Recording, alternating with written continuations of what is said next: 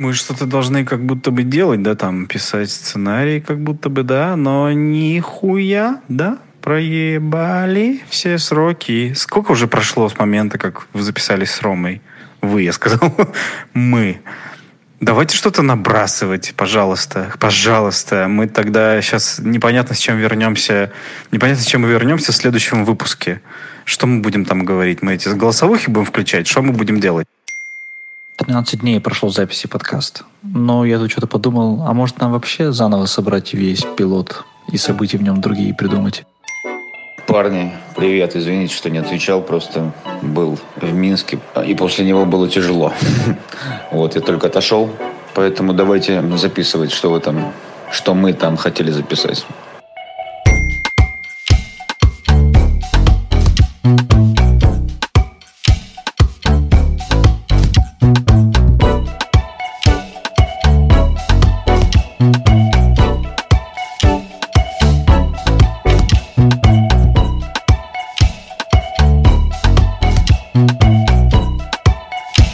Открывающую сцену, где задерживают нашего главного героя, поставить в конец. Часть большого интро, как работает видеосалон. Предлагаю, предлагаю поставить в конец. Конец. Да. Рекурсия. Вот ради таких сообщений ты заставляешь нас записывать аудио? А, у меня на самом деле тоже такое ощущение, что нужно собрать заново и определиться, все-таки мы двигаемся, исходя из э, нового формата новой идеи все-таки про видеосалон или про жизнь вот этого чувака. Я почему-то все-таки, может быть, меня, конечно, продавил немножко э, Рома и его соображения на этот счет, но я склоняюсь, наверное, все-таки к первому формату про видеосалон. Ну, я, честно говоря, думаю, что Рома нас э, смутил и запугал. И это очень важно понимать, что все-таки это его вкус и опыт, конечно, и успех показывает нам наше место, но все равно э, я думаю, что прям все пересобирать не стоит. Но мне интересно, что ты имеешь в виду под пересобрать все. Все равно, ну, у нас же есть как будто бы намеченные точки, которые как бы складываются в пилот. Возможно, событийный ряд не такой интенсивный, как хотелось бы, но с этим и можно поработать.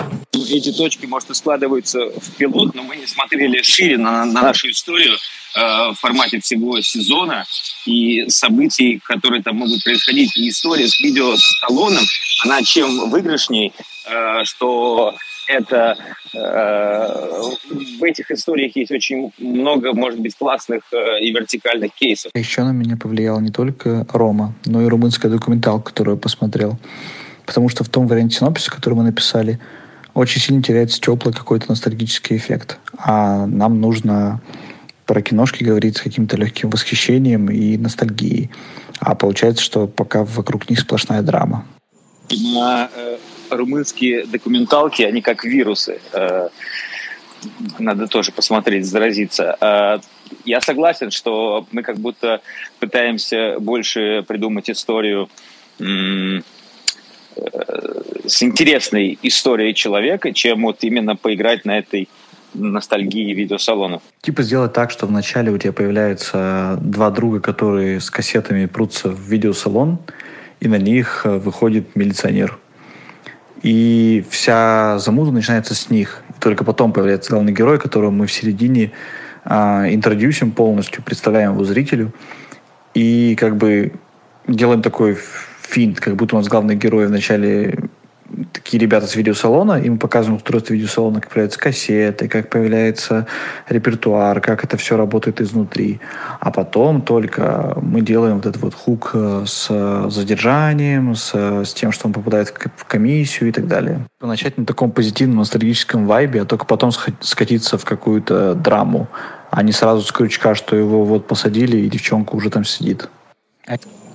Я соглашусь, что у нас слишком драматично сейчас. И легкости не хватает. И поэтому это, наверное, тоже проблема в том, что мы, мы должны как будто бы все-таки писать комедию, стараться, которая может переходить в драму.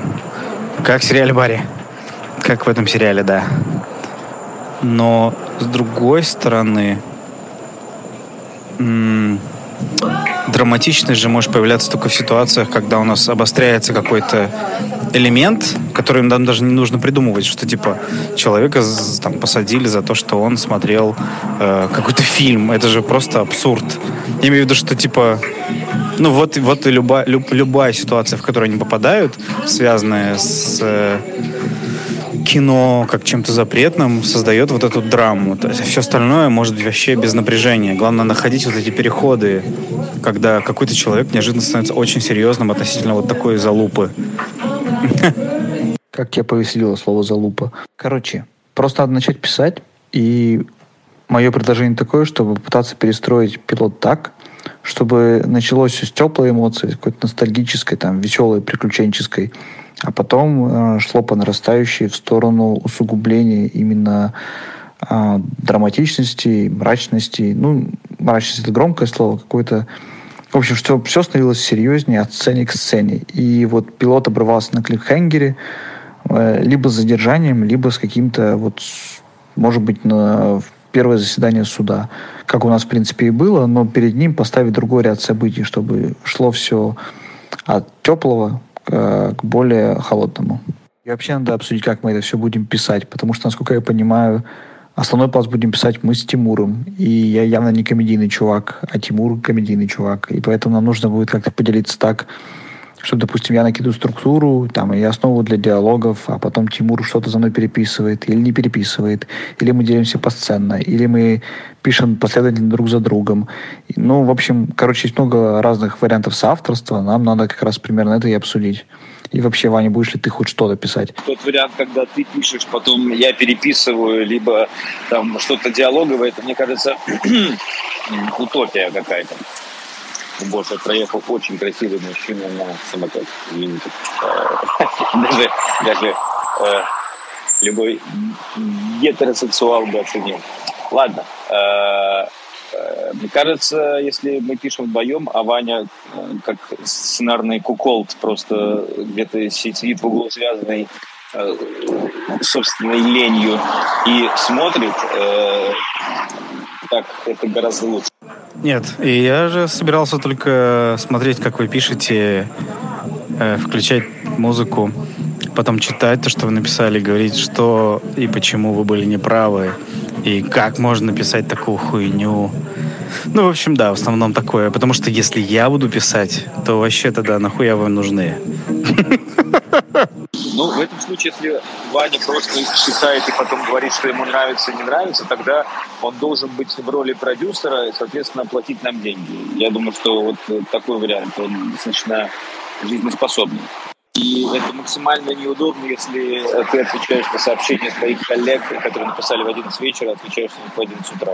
Представляете, я понял всю коллизию э, этой э, истории, что мы сейчас разговариваем с вами из разных времен. Я с вами говорю из будущего, вы со мной из прошлого, а все это соединяется э, как бы для слушателя в настоящем. Это же Нолан. Это же Нолан. Возможно, вас уже нет. Возможно, э, я сейчас разговариваю э, с с умершим человеком, там Ваню сбила машина, например, а я ему говорю, отвечаю, а только потом узнаю. Это, конечно, очень смешно.